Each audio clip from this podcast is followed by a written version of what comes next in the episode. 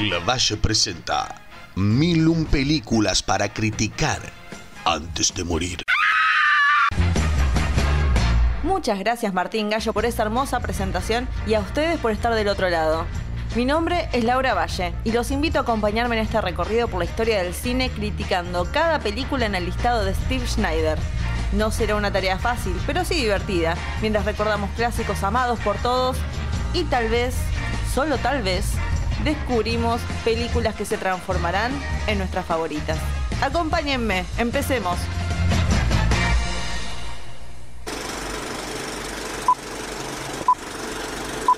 Do you love her?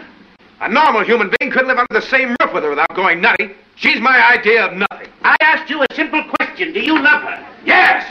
But don't hold that against me. I'm a little screwy myself. You can't tell me that, Walter Byrne. Who says I can't? You're a newspaper man. That's why I'm quitting. I want to go someplace where I can be a woman. You mean be a traitor? A traitor? A traitor to what? Traitor to journalism. You're a journalist, Hildy. Las películas que veremos hoy tienen un promedio de 98% en Rotten Tomatoes, con un crítico diciendo, he querido amarla, realmente he querido. Bueno, bastante bien la crítica, porque mm, en realidad no está criticando nada. Dicen, che, yo quería que me gustara, pero no me gustó. Bueno, te la vamos a dejar pasar, está bien, no te tiene que gustar todo. Justamente por eso empiezo siempre con la crítica de alguien que no le gustó la película. Dentro de la comedia romántica hay un subgénero sobre los que se odian, se aman, y estas dos películas son su emblema. Por un lado, un periodista que sigue a una mujer de sociedad para sacarle una historia, y por el otro, una periodista mujer que planea dejar su profesión y a su ex marido para casarse, pero una historia de un hombre con pena de muerte tal vez le complique dejar todo atrás. Obviamente estoy hablando de It Happened One Night de año 1934 de Frank Capra con guion de Robert Riskin y basado en la historia de Samuel Hopkins Adams. Y estoy hablando también de His Girl Friday del año 1940 del señor Howard Hawks con guion de Charles Lederer basado en la obra de teatro de Ben Hedge y Charles MacArthur, y con las actuaciones de Rosalind Russell, Ralph Bellamy y mi amado, amadísimo Cary Grant. Qué deleite, qué deleite ver este género, especialmente cuando está bien hecho. Cuando está mal hecho es un placer culposo, pero estas dos películas son un orgullo y sin querer uní a los dos CG que más adoro. Estos son Clark Gable y Cary Grant.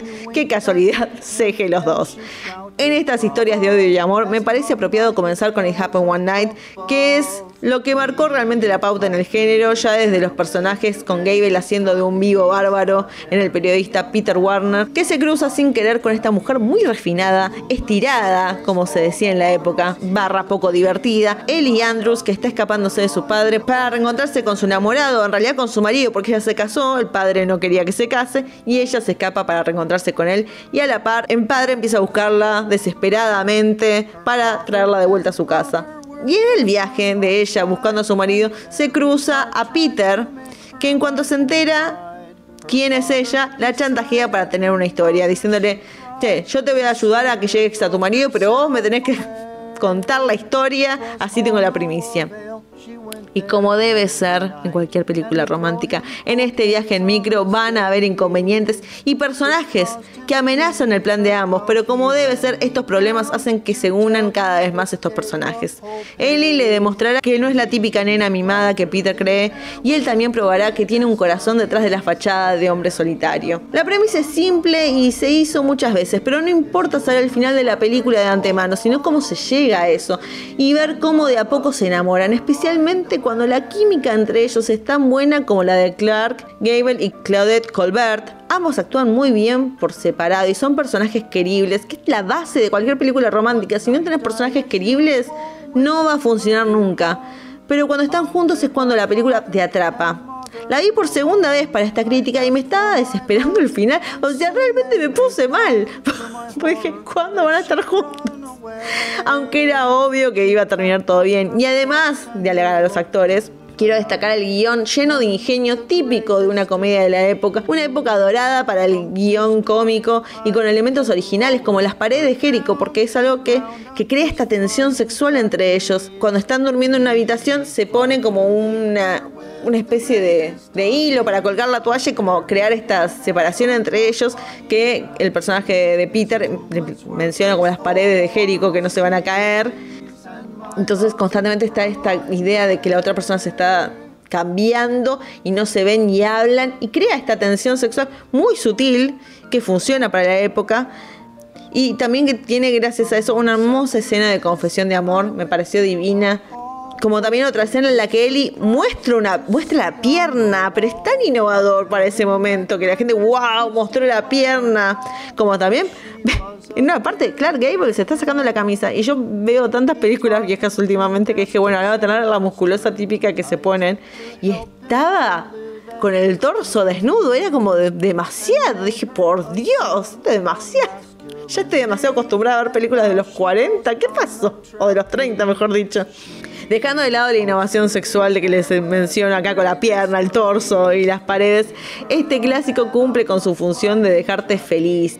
Cuando en cuanto terminó, consideré empezar a verla de vuelta, lo cual demuestra que este clásico entra no solo en el listado de clásicos eh, de Steve Schneider, sino en el listado de mis películas favoritas, porque que haya pasado tanto tiempo entre que se hizo y ahora, y que haya estado tan atrapada en la historia y que en cuanto terminó quería verla de vuelta, creo que habla, pero maravillas. Esto se debe a un gran director, muy buen guion y dos actos. La película romántica tiene que tener química, si no hay química no hay nada y funciona. Así que esa es la clave básica. Y quiero hacer una transición entre ambas películas, halagándolas también por su, por su representación de personajes femeninos, porque él y el personaje de Claudette Colbert puede ser una nena de papá en cierto sentido, pero tiene una personalidad fuerte, como para saltar de un bote, para ir a buscar a su enamorado y después declararse a otro hombre, porque eso también fue bastante innovador, que la que confiesa su amor no es el hombre a la mujer, sino la mujer al hombre, que agarra y dice, quiero irme con vos, no quiero estar con mi marido, llévame con vos. Eh, Ese para mí está muy bien. Pero lo que realmente me, pasó, me resultó novedoso, que en la década del 40 hace una película con una mujer periodista, y no solo eso, sino una gran periodista que todos halagan, como pasa con el personaje de Hildy en His Girl Friday. Hoy hablamos de comedias románticas como historia de amor entre un hombre y una mujer, pero para mí esta es la historia de amor entre una mujer y su profesión. Igual sí, está Cary Grant como Walter Burns, el editor del diario donde Hildy trabaja y que también es su ex marido, que se molesta cuando ella se aparece para anunciar que se va a casar, pero más que nada que va a dejar el periodismo. Eso es lo que realmente le molesta a Walter. Entre idas y vueltas entre ellos, él consigue que Hildy vaya a hacer la entrevista de un hombre al que van a matar. Esto es simplemente una excusa que inventa él como para conseguir que ella se quede. Pero ella claramente disfruta de rodearse entre otros periodistas, especialmente cuando el condenado se escapa y ella lo encuentra y lo esconde. Y esta fue la segunda película que vi de Howard Hawks después de ver Bringing Up Baby, que fue una de las primeras películas que hablé en la primera temporada. Y ya venía con la vara muy alta, altísima, porque me había encantado Bringing Up Baby. Y dije, a ver si este va a poder seguir con este nivel. Y esta la verdad que, que funcionó. Nuevamente seguimos con la vara alta de Howard Hawks. Y también tengo que decir, Cary Grant, eh, qué revelación en la comedia que es Cary Grant. Es el George Clooney, era el George Clooney de su época realmente, porque tenía eh, el sex appeal, pero también un sentido, un timing para el humor impresionante. Ese es, creo que lo que más me, me sorprendió de to- todas hasta esta temporada de las películas. Pero igual quiero decirlo, que la verdadera estrella de esta película, quien lleva la película en sus hombros, es Rosalind Russell, que hace de Hildy, sin parar, no para nunca, siendo versátil en el diálogo, pero también con la comedia física. Y sin ella no hay nada, no existe His Girl Friday. Es así. Esta es la típica película también de la época dorada de Hollywood, donde el ritmo del diálogo es constante e ingenioso, incluso más que en It Happened One Night. Pero no para el diálogo. Me encantó la química entre Grant y Russell también, funciona mucho. Esta idea de, típica pareja de, de amigos que se odian, porque ya en sí yo lo veo más como amigos que pareja. No hay un momento de tensión sexual como pasa en It Happened One Night. No hay un momento en que se miran y uno dice se van a besar ahora, o esta idea de mirarse con, con cierta lujuria. Y no es necesario, no estoy diciendo bésense ni nada porque esto es lo más loco. En ninguna de estas dos películas hay un beso, no pasa nada, ¿eh? Pero como que ya dije, Hildy ama su trabajo y creo que esa es la relación más importante en su vida.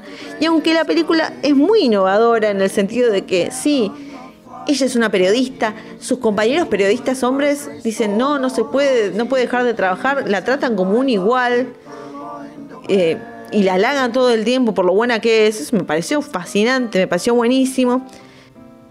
Le faltó hay un. El final termina con ella y su ex marido volviendo a juntarse. Obviamente es una película romántica, tiene que pasar eso. Pero es como que no me cierra. Para mí el final era ella que agarra y dice a Walter, bueno, vuelvo a serle periodista. Porque en ningún momento pasa algo entre ellos que me dé a entender eso. Y es más, hasta creo que un poco la vuelve medio boluda a ella por decidir quedarse con él. Cuando a fin de cuentas podría haber elegido su profesión y ya está. Y a fin de cuentas la relación con Walter seguiría estando desde el punto de vista de jefe empleada que se llevan bien. Y ella como que acepta al final, ay bueno, nos vamos de luna de miel a un lugar de mierda porque tenés una noticia. Ahí un poco que me la baja, pero igual me parece que es una gran película y, nuevamente destacar el diálogo ingenioso y constante, no paran en ningún momento. Y bueno, hay que decir, me, divertí muchísimo con ambas y disfruté de ver gente tan talentosa. Eh, es una época donde las estrellas trabajaban sin parar y tenían que mantener una calidad de trabajo que algunos tenían y otros no, pero acá es la calidad altísima. Es ver realeza del cine, es ver leyendas en, en su mejor momento. Y no solo desde lo actoral, sino en el guion y la dirección. Y qué mejor que poder decir, estos son dos clásicos que uno puede ver para ir a disfrutar en el día, porque generalmente un clásico es puede ser un drama, como uh, tengo que ver esto, no sé qué, pero qué lindo decir, che, vayan a verlo en un momento que están aburridos, vean estos dos clásicos que la van a pasar bien, se van a reír. ¿Quién cree? Eso también hay que destacar. Me reí con las dos películas. Eso es buenísimo y ya casi como que tienen 100 años más o menos, o 80 y algo de años, no importa. Tienen un montón de años y siguen funcionando y nada, nada mejor que una comedia romántica para disfrutar el día y nada mejor que estos dos clásicos. Datos de color. Eh, bueno, vamos a empezar primero con It Happened One Night. Claudette Colbert le dijo a un amigo luego de filmar la película, le dijo esa es la peor película que hice. Y hay que decirlo también.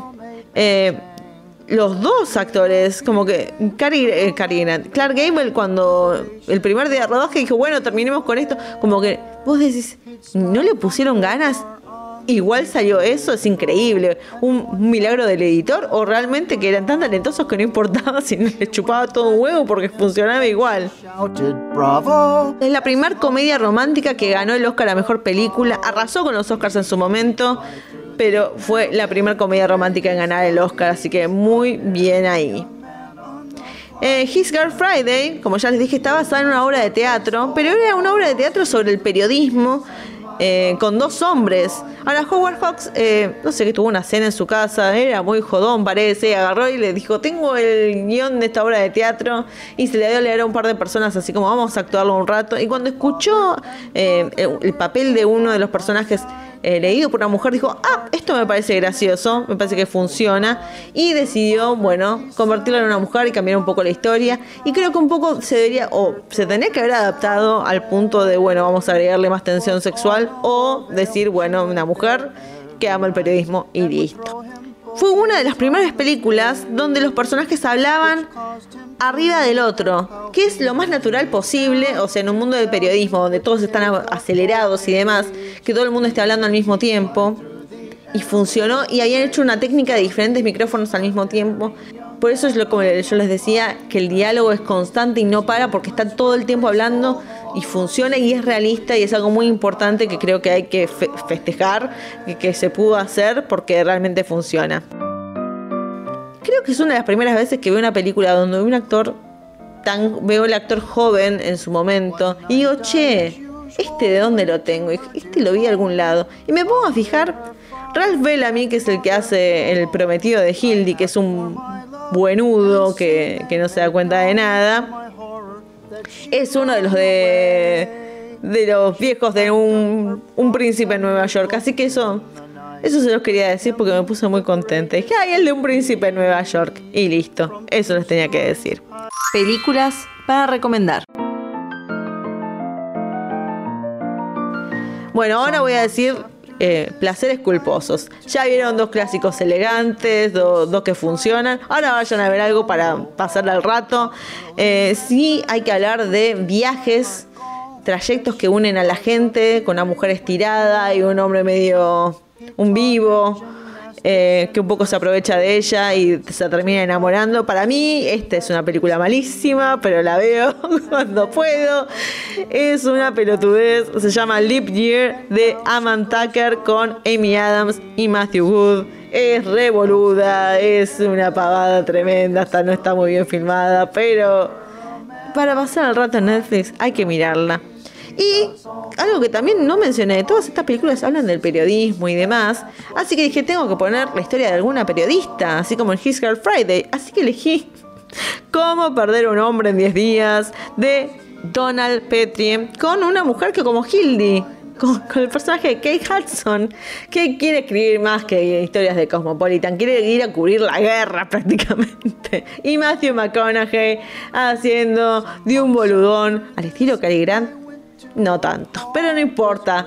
Eh, con él y Princesa Sofía nos reímos mucho, así que este también es un clásico de nuestra época, un placer culposo al fin, pero que funciona. Así que vayan a ver estos placeres culposos ya. Y así terminamos con las películas número 145 y 146 del listado. Un gusto ir a este género de vez en cuando. Y disfrutar un poco, hay que reírse y hay que enamorarse también. Así que vayan a enamorarse y vuelvan pronto porque solamente nos están quedando 855 películas para ver y criticar. Así que nos veremos y será hasta la próxima película.